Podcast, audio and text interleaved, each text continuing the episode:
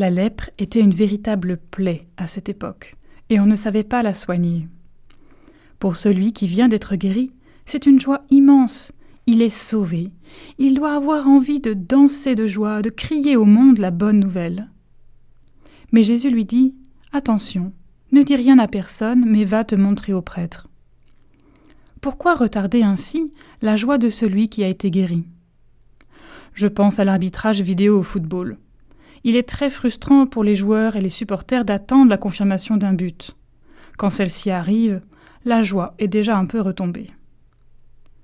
Lors de la guérison d'une maladie de peau, le livre du Lévitique demande que celle-ci soit confirmée par un prêtre. C'est en vue de la réintégration de la personne dans la communauté. On le comprend bien, Face au danger, la loi organise une régulation. Elle fait droit aux bien portants et aux malades. Mais la demande de Jésus ne serait-elle pas plutôt de l'ordre du discernement? Le lépreux guéri a fait une expérience de Dieu et de sa miséricorde. Il est donc nécessaire d'identifier auprès de tous que cette guérison est effectivement de Dieu. Dans nos vies, nous avons besoin du discernement d'autrui pour identifier et confirmer ce qui est de Dieu ou ne l'est pas.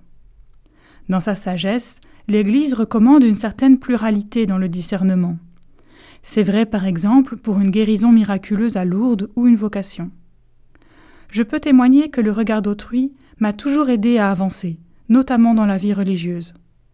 Je vous souhaite d'avoir fait une telle expérience de rencontre qui aide à grandir.